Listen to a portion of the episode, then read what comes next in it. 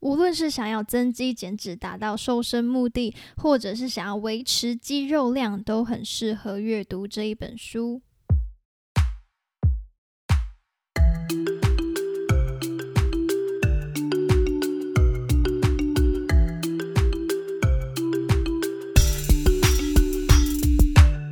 今天呢，要来跟大家分享的是蛋白质。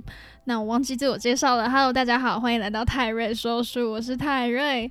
我最近觉得我的频道要变成瘦身频道了，不过不管，我就是要讲，因为这个就是我现在正在看的书。那瘦身就是我目前最近在钻研的领域。但是坦白说，追求理想中的身材是永远停不下来的任务吧？我觉得每一个女生都会觉得说，嗯。我觉得我很瘦，但是我还可以再更好一点。那其实除了达到理想中的那个体态之外，也还要不断的维持那个理想的那个状态、那个体态。所以瘦身其实我觉得是大家都想要就是完成的一个目标吧。不管是你想要变壮，或者是你想要变瘦，变得有线条。那好，我们今天要来讲的这一本书呢，就叫做。增肌减脂蛋白质速差精图典，那它就是一本告诉你说蛋白质要怎么吃，那吃什么，那蛋白质的营养素的查询手册，它有点像是工具书哦。不过除了蛋白质的分享，这本书我觉得它很棒的一点就是它还介绍了一些增肌的观念。那我们在上一堂课哦。不是不是上一堂课，我职业病犯了。我们在上一集呢，就是分享过生酮饮食。生酮饮食它主打低碳嘛。那在那一集我有说过，因为我要增肌，所以我要吃碳水，所以我个人呢就不太适用于生酮饮食。那刚好对于增肌这个部分呢，这一本书就有提到怎么吃，所以刚好我就看到这本书的时候就哇。很开心，因为这本书就是我目前当下所需要的，就是一种捡到宝的感觉。呜呼！我不知道你们遇到这一类的书，就是嗯，刚好符合自己目前需求这类的书，有没有就想要欢呼的感觉？但我就是常常会有这种越看越开心的这种感觉，就是当我看到符合我需求的内容的时候。好，那我们就先来聊聊长肌肉这件事情。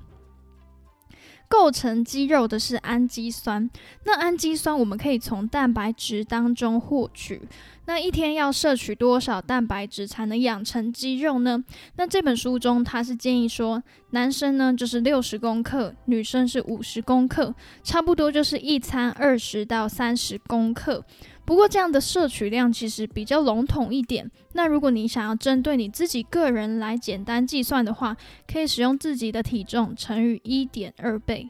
比如说体重五十公斤的人呢，就要摄取五十乘以一点二，也就是六十公克的蛋白质。那如果运动量比较大的话，就要乘上一点五到两倍。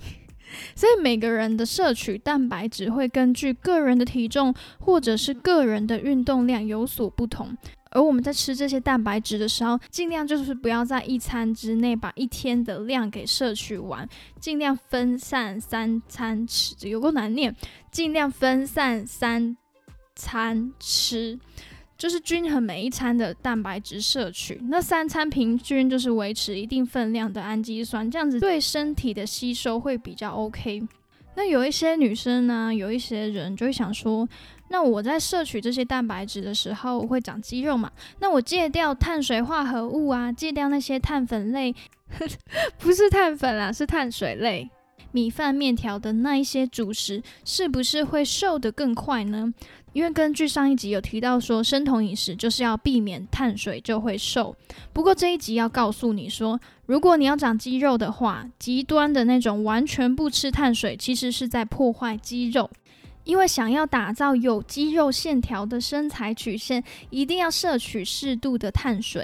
因为我们在运动的时候，我们在锻炼肌肉的时候，会用到肌肉中储存的营养，运用的时候就会让身体的能量变得不足。如果这时候血糖偏低，刚好也没有其他能量可以使用的话，就会直接拿肌肉来当能量使用。那肌肉被拿来当能量使用，就会被分解掉了。所以其实要长肌肉，除了锻炼之外，除了摄取蛋白质之外呢，也要适度的摄取碳水化合物。这边是说适度，也不能吃太多的碳水化合物。那以上简单来说，就是如果不摄取碳水，锻炼肌肉的时候热量就会不足，你的能量就会不足，肌肉就会容易被分解到。那我们在锻炼肌肉的时候，摄取蛋白质的最佳时机是要在锻炼之前，还是在锻炼之后呢？那其实，在书中的实验证明说，其实没有太多的差异，就看你喜欢先吃再运动，还是先运动再吃。像我一般就是不太喜欢肚子里面有食物，然后又去重训，所以通常会运动完然后再进食。那如果运动项目是跑步的话呢？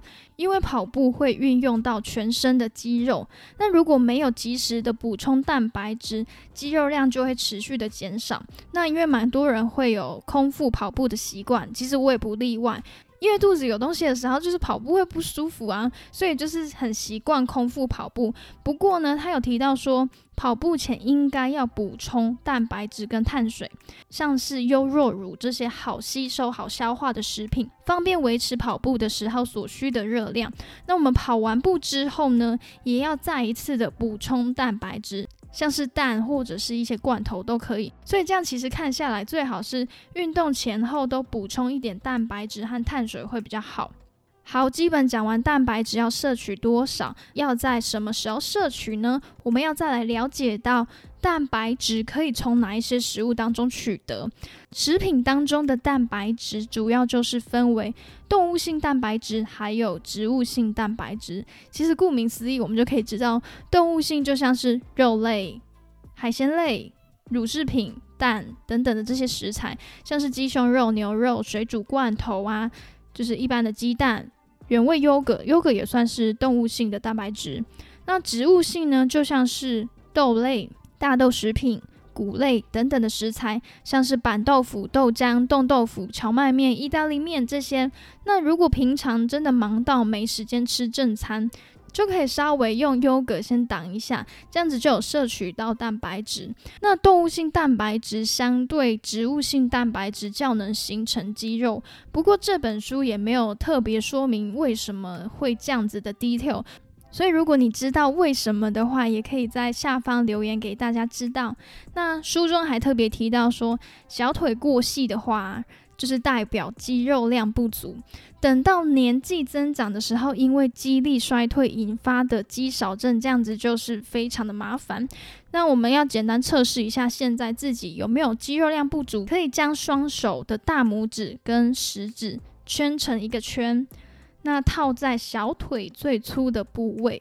如果腿围跟你手上的这个圆圈一样大，或者是多于这个圆圈，就表示没有问题。更具体来说的话，男生小于三十七公分，女生小于三十四公分的话，就要注意一下。但是我觉得女生小于三十四公分其实还蛮容易的，因为网络上的美腿都是小于三十四公分啊，所以这个只是简易的检查，你可以稍微用你的食指跟大拇指围成一个圈，就可以来测试一下自己的肌肉量有没有不足。这本书还提到说，运动后不适合做的一些事情，像是喝酒，因为有时候运动完啊，我不知道你会不会这样子，运动完就想去喝喝酒啊，去酒吧放放松，就觉得运动完来一杯爽一下，就觉得哦，运动后的酒特别好喝。不过这边要注意的一点就是。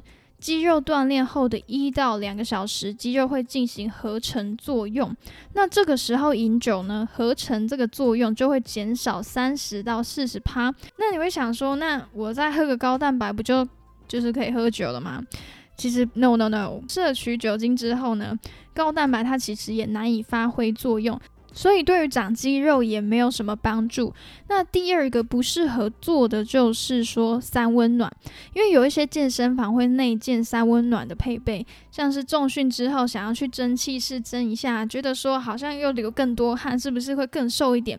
那这边呢要注意的一点，进去蒸汽室只是排出水分而已。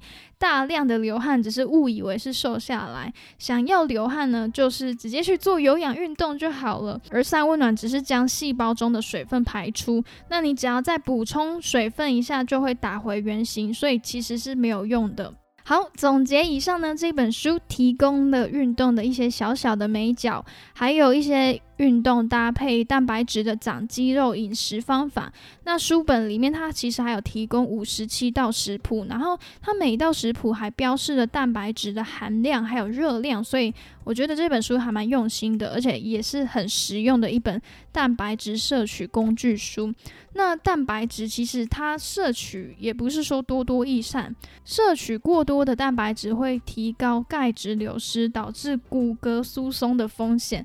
那就是要计算好一开始所说的，你一天要摄取多少公克的蛋白质。好，那我们今天呢就分享到这边喽。如果你喜欢这本书的话，可以点击资讯栏到博客来购买。那最后呢，别忘了订阅追踪泰瑞说书的 Podcast，还有 IG。我们下次再见，拜拜。